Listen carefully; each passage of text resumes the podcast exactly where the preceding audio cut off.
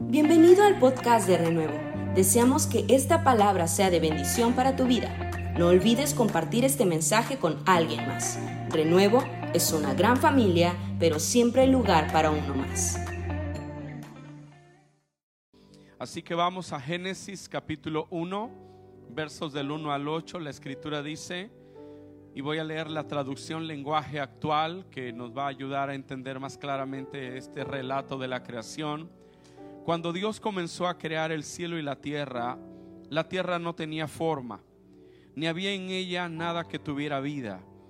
Las aguas estaban cubiertas por una gran oscuridad, pero sobre la superficie del agua se movía el Espíritu de Dios. Dijo entonces Dios, quiero que haya luz, y al instante hubo luz. Al ver Dios la belleza de la luz, la apartó de la oscuridad, y le puso por nombre día. A la oscuridad la llamó noche y cayó la noche y llegó la mañana. Ese fue el primer día. Dijo entonces Dios, quiero que haya entre las aguas algo firme que las separe. Y al instante se hizo así. Dios puso algo firme entre las aguas y la mitad de las aguas quedó abajo y la otra mitad quedó arriba. Al ver la belleza del firmamento, Dios le puso por nombre cielo y cayó la noche y llegó la mañana. Ese fue el segundo día. Gracias a Dios por su palabra. ¿Me escuchan bien ahí atrás? Excelente. Si se duerme alguien por allí, no le toca de lo que usted trajo, ¿ok? No, no es cierto. Pero vamos a ir rápido para aprender algo de parte del Señor. Hemos estado hablando sobre aquellas condiciones que permiten que nuestra vida pueda florecer. Basados en el Salmo 92 que dice que el justo florecerá como la palmera y crecerá como cedro en el Líbano. Y Dios ha planeado que crezcamos, porque para Dios el crecimiento está asociado con salud. Un niño que está sano es un niño que crece. Nuestra vida, nuestra familia, nuestro matrimonio, nuestra vida económica ha sido planeada por Dios para florecer, para crecer. Cuando venimos a Cristo no es la peor cosa que nos pasa. Cuando venimos a Cristo es la mejor cosa que puede ocurrirnos, porque esa relación con Dios es la base, es la plataforma de una vida fructífera. Dios no nos ha planeado para ir en derrota nos ha planeado para estar en victoria, de victoria en victoria, de poder en poder, de gloria en gloria y de triunfo en triunfo. Cuando vivimos lejos de Dios, estamos plantados en muchos terrenos y no siempre nuestra vida crece y no siempre nuestra vida florece. Pero el plan de Dios es que nuestra vida sea una vida bendecida. Y esto solo sucede cuando Cristo llega a nuestro corazón. La prosperidad verdadera no tiene que ver solo con dinero. La prosperidad tiene que ver con cosas que ocurren en nuestro corazón primero, en las que Dios trae paz y Dios trae perdón y Dios trae libertad. Ahora, el relato de Génesis nos deja ver a nosotros este deseo de Dios de colocar al hombre como lo más alto de su creación. Por eso Dios no creó al hombre el primer día lo creó el día sexto y lo colocó como lo máximo de su creación. No es a los animales, no es a los astros, sino es al hombre al que Dios le dice que gobierne. Hoy nosotros creemos que los astros gobiernan nuestra vida, pero en el Génesis Dios pone al hombre para que Él sea el que gobierne sobre todas las cosas. Hoy nosotros tomamos nuestra identidad de las cosas le da nombre a nuestra vida el carro, la marca de auto, de ropa, el barrio donde vivimos. La sociedad quiere su estatus y su identidad de las cosas. Pero en Génesis, cuando Dios creó al hombre, es el hombre el que le da nombre a todas las cosas. Es el hombre lleno de Dios el que define el carácter y el nombre de toda la creación. Y no hizo eso Adán cuando el mundo empezaba. Porque Génesis 1 dice que en el principio creó Dios la tierra y los cielos y la tierra estaba desordenada y vacía. Y decíamos la semana pasada que no puede una vida entrar a su máximo nivel en una atmósfera de desorden. Antes de que Dios nos ponga en un lugar de señorío, Él quiere traer orden a nuestra vida. Orden en nuestra empresa, en nuestras finanzas, en nuestro matrimonio, en la crianza de los hijos. Tiene Él que poner orden en nuestras prioridades, en nuestra alma, en nuestras emociones. Y así Dios lo hizo en Génesis. Él puso orden y después colocó al hombre para que el señoreara. Ninguno de nosotros podemos tener realmente nuestro nivel más alto de liderazgo hasta que Dios no trae orden a nuestra vida. Ese orden quita muchos dolores de cabeza. El orden trae a nuestra vida paz, esperanza, victoria, gozo, una razón para seguir adelante. Por eso el orden es importante, aunque no siempre es algo cómodo. Nos cuesta trabajo. De hecho, algunos nuestra recámara parece zona de desastre. Voltea con tu vecino y dile, me pasó rozando, pero esa era para ti. Y hay veces eso nos deja ver como una evidencia práctica cuán complicado puede ser el orden. Pero Dios agarra y empieza a ordenar todo y deja que el Espíritu Santo se mueva en ese desorden. Dijimos la semana pasada que el Espíritu Santo se puede mover en ese desorden porque Él está ordenando las cosas. Así que no siempre que Dios me toque, que yo llore, es la señal de que yo estoy bien, pero sí es la señal de que Dios me está tocando porque Dios quiere ordenar mi vida. Y debemos darle gracias a Dios porque el Espíritu Santo se mueve a pesar de que los ambientes no son tan ordenados. La, la realidad es que en Génesis Dios está ordenando todo. Y lo primero que Dios dijo es, sea la luz. Y Él separó la luz de las tinieblas. Porque cuando Dios quiere ordenar algo, lo hace a través de su palabra. La Biblia dice que el cielo y la tierra pasarán, pero su palabra no pasará. Que el mundo pasa y sus deseos, pero el que hace la voluntad del Señor permanece para siempre. Así que Dios da la luz y vea, no es la luz del sol, porque hasta ese día todavía el sol no está creado. Pero Dios dijo sea la luz. Esa no es la luz solar que conocemos.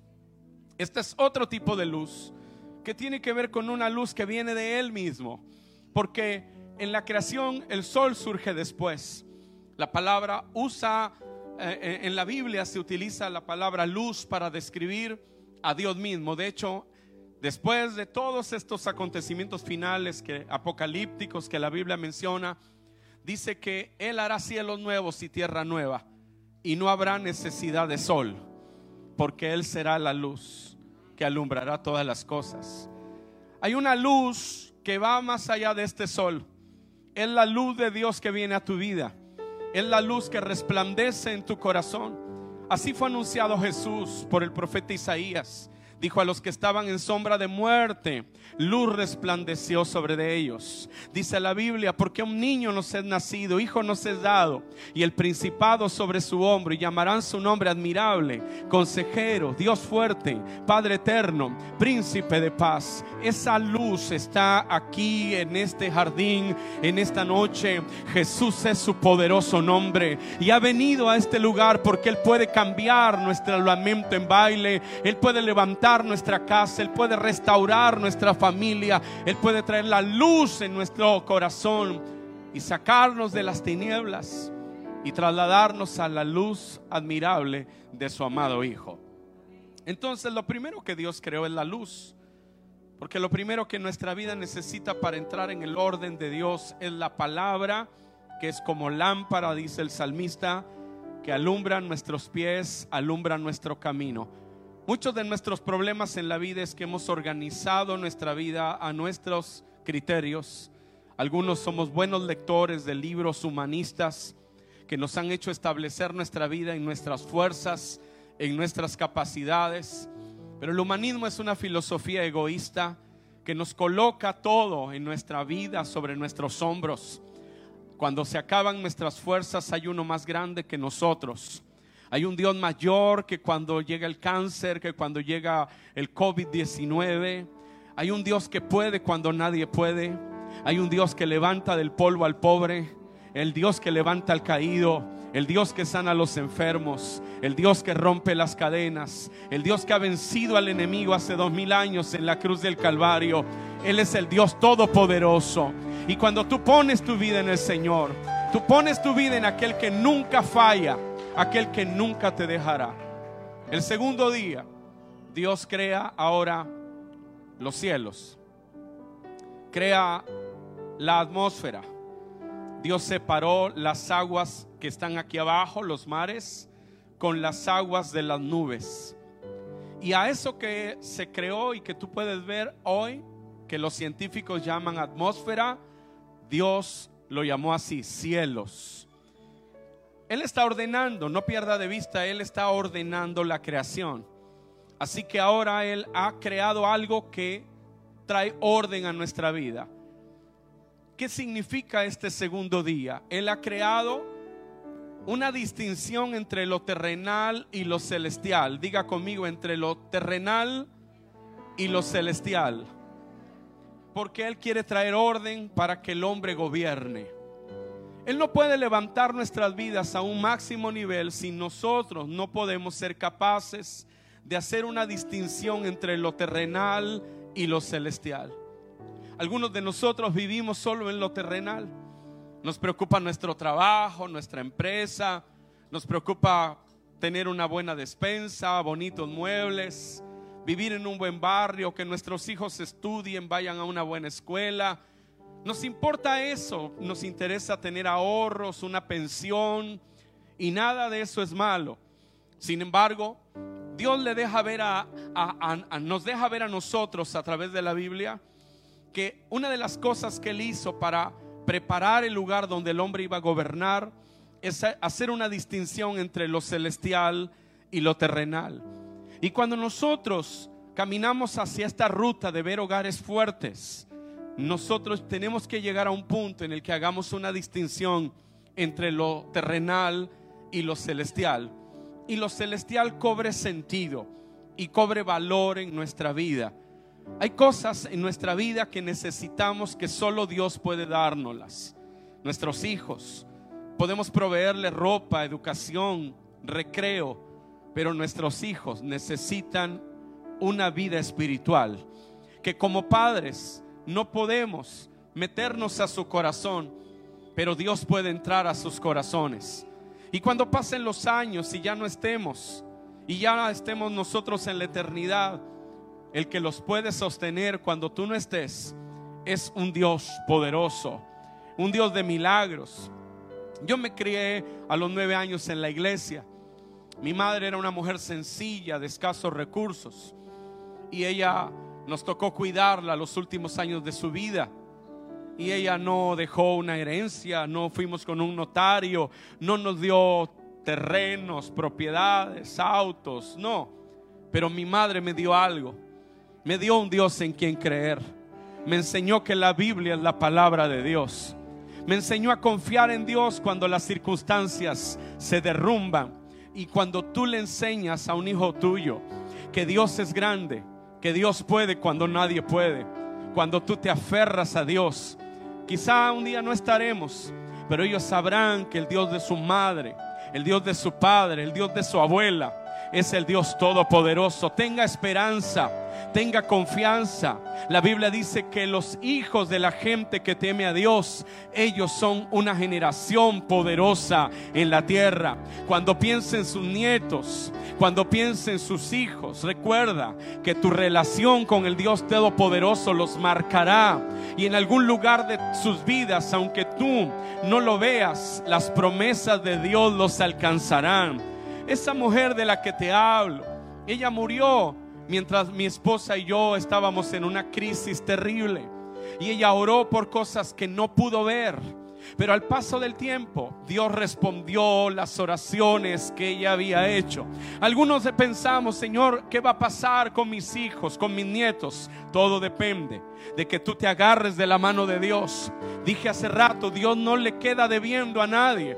Dios nunca falla, Dios es siempre fiel a sus promesas. Y la Biblia dice, cree en el Señor Jesucristo y serás salvo tú y toda tu casa. Mis tías decían a mi madre, ¿por qué vas a la iglesia? ¿Qué haces metida en ese lugar? Ella decía, siempre lo decía, lo hago por mis hijos. Porque yo no quiero que me salgan como me salieron antes, como mi vida fue antes. Yo quiero que ellos se levanten y que ellos sigan estos caminos. Y hoy yo le doy gloria al Señor por las veces que dijo no vas a esa reunión, por las veces que no me dio permiso. Chicos, algunas veces nos enojamos con los papás.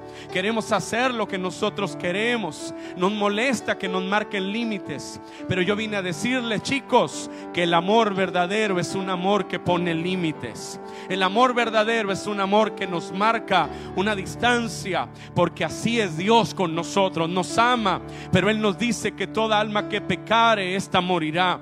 Y como nos ama, envió el Espíritu Santo para guiarnos, para que vayamos de victoria en victoria. Hay veces no nos gusta tener padres que dicen, no vas a esta reunión, no sales con este amigo. Le doy gracias a Dios porque un día tuve un freno, tuve una autoridad. Algunos no nos gusta, pero llega un día que le das gracias a Dios por esa mujer que dijo no sales, por ese hombre que dijo no tienes el permiso, porque te das cuenta que Dios los usó para que tu vida fuera una vida diferente. Bendito sea el nombre del Señor, aleluya.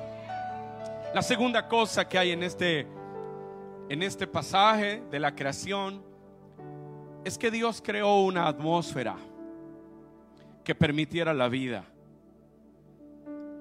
Curiosamente, la atmósfera terrestre es única, es especial. Los datos dicen que la atmósfera terrestre es la parte gaseosa de la Tierra, siendo por esto la capa más externa y menos densa del planeta. Está constituida por varios gases que varían en cantidad según la presión a diversas alturas. Esta mezcla de gases que forma la atmósfera recibe genéricamente el nombre de aire. El 75% de la masa atmosférica se encuentra en los primeros 11 kilómetros de altura, desde la superficie del mar.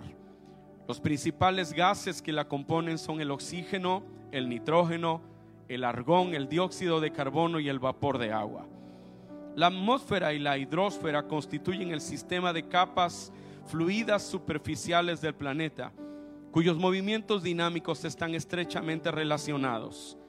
Las corrientes de aire reducen drásticamente las diferencias de temperatura entre el día y la noche, distribuyendo el calor por toda la superficie del planeta.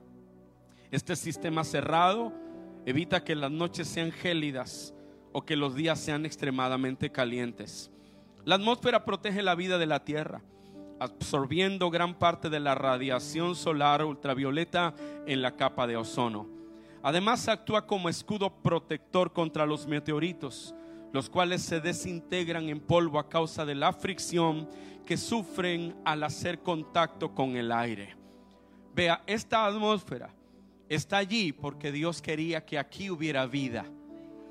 Y si nosotros queremos ser líderes en la vida empresarial, en la vida familiar, en la vida matrimonial, si queremos ser líderes en, la, en el rol de hijos, si queremos ser grandes, si queremos tener esa autoridad para la que Dios nos ha llamado, señoras que están aquí, si queremos ser hombres que podamos impactar una generación, varones, padres de familia que están aquí, nosotros necesitamos valorar lo que Dios valora, reconocer que para Dios la atmósfera donde nos movemos es útil. Esta, esta tarde vengo a decirle, usted necesita una atmósfera. David lo sabía. David tocaba el arpa. Saúl estaba endemoniado, pero David traía una atmósfera diferente. Y cuando él tocaba, los demonios que oprimían al rey Saúl se iban. La palabra de Dios nos dice en Primero de Reyes 8, 10 y 11 y sucedió hablando de otro episodio de Israel que cuando los sacerdotes salieron del lugar santo, la nube llenó la casa del Señor y los sacerdotes no pudieron quedarse a ministrar a causa de la nube porque la gloria del Señor llenaba la casa del Señor. Ey, la iglesia no es el lugar más aburrido sobre la faz de la tierra.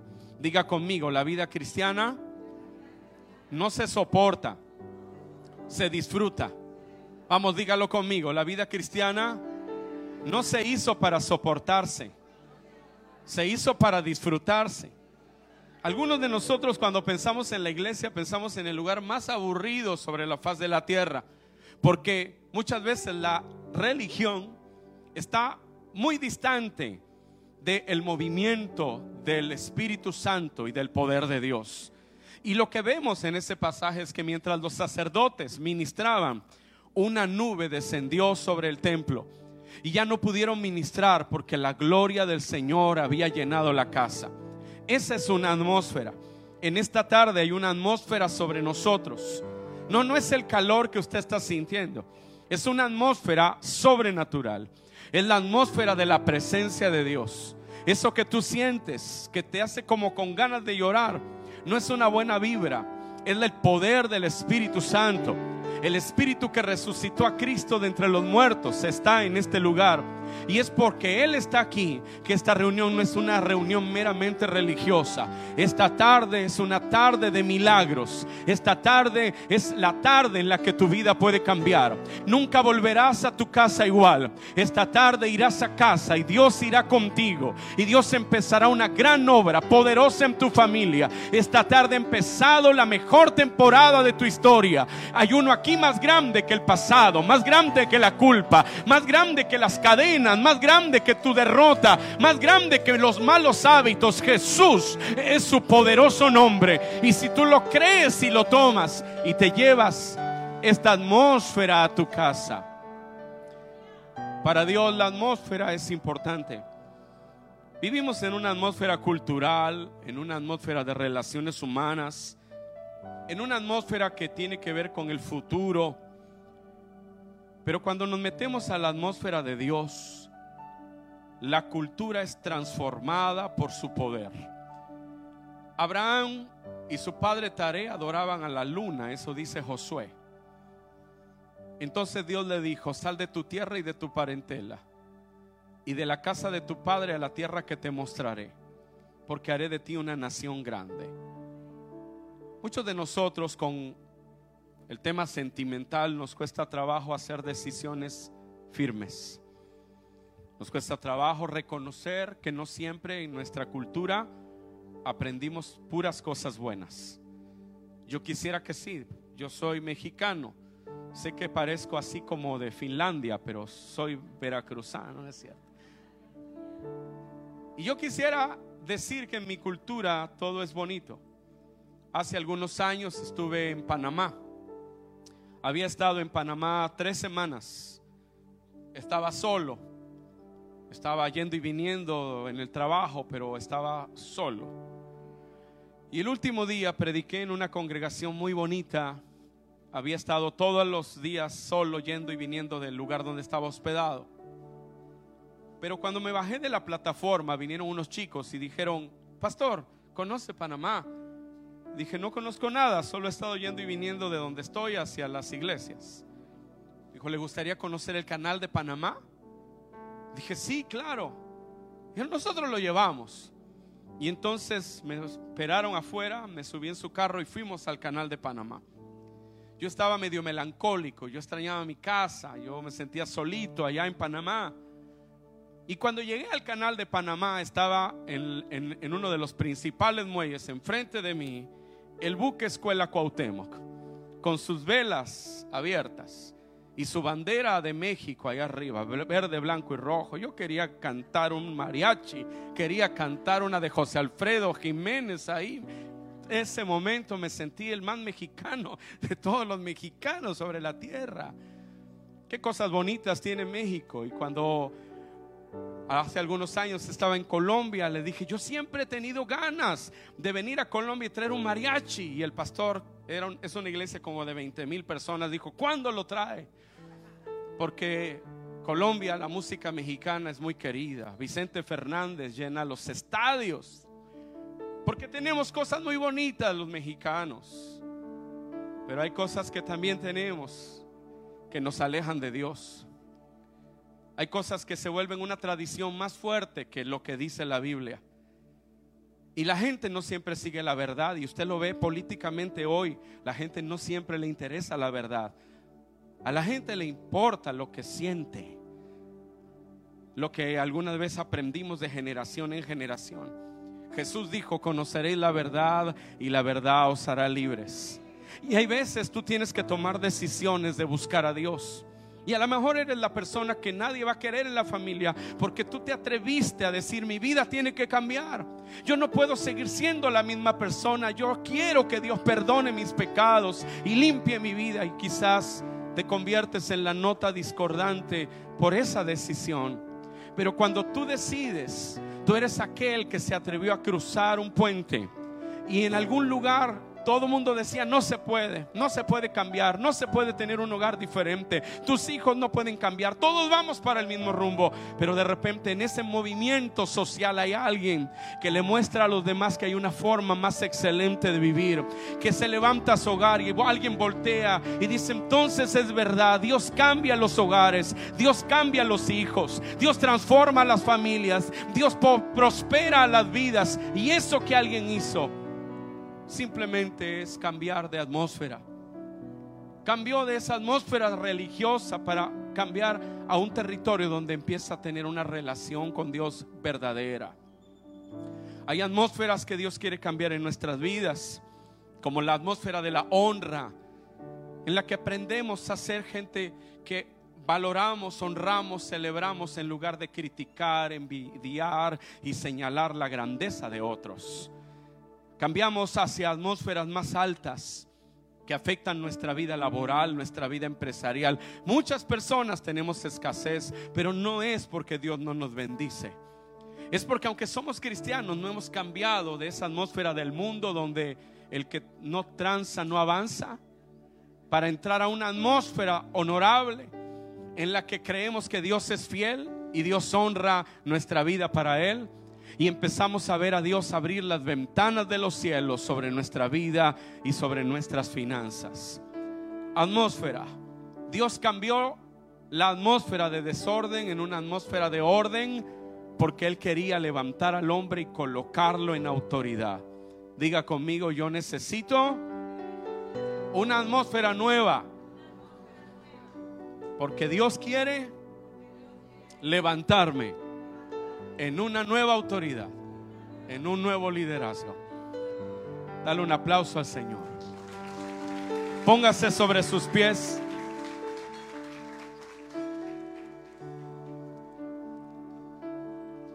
Si la atmósfera de este planeta cambiara, la vida se iría.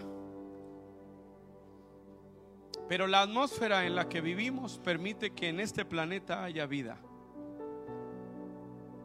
Los gases de nuestra atmósfera tienen un equilibrio que permiten que la vida pueda existir. Si la atmósfera en tu vida y en mi vida cambia, la vida se va. Por eso, mis amados, aunque el enemigo está constantemente buscando la manera de que la atmósfera de nuestra casa cambie, llenemos nuestros hogares de la presencia del Señor. No siempre es sencillo, no siempre es fácil, nos cuesta trabajo hay veces. Pero el que Dios llegue siempre será bueno para nuestras vidas. Y yo creo que esta tarde aquí hay alguien que Dios trajo para tomar una decisión y decirle a Dios, yo quiero que tu presencia llene mi casa, que tu presencia me limpie, me transforme, tu presencia me salve. Y si hubiera alguien aquí que dice, pastor, yo quiero entregar mi vida a Cristo, quiero que Él perdone mis pecados y que Él venga a mi casa hoy y ordene mi casa, hay una señal del desorden. Siempre llega esa señal del desorden, se llama dolor. Cuando algo se desordena, hay dolor. Cuando en nuestro cuerpo algo cambia, y se desordena, duele. Nos tomamos una pastillita para quitar el dolor, pero el problema no está en el dolor, está en el desorden. Cuando nuestro matrimonio entra en desorden, duele. Cuando nuestra vida de padres entra en desorden, duele. Cuando nuestras finanzas entran en desorden, duelen. Pero Dios es experto en ordenar nuestra vida. Y este día Él está aquí. Gracias por quedarte con nosotros hasta el final de este mensaje. Te esperamos en nuestro próximo podcast. Renuevo es una gran familia, pero siempre hay lugar para uno más. Bendiciones.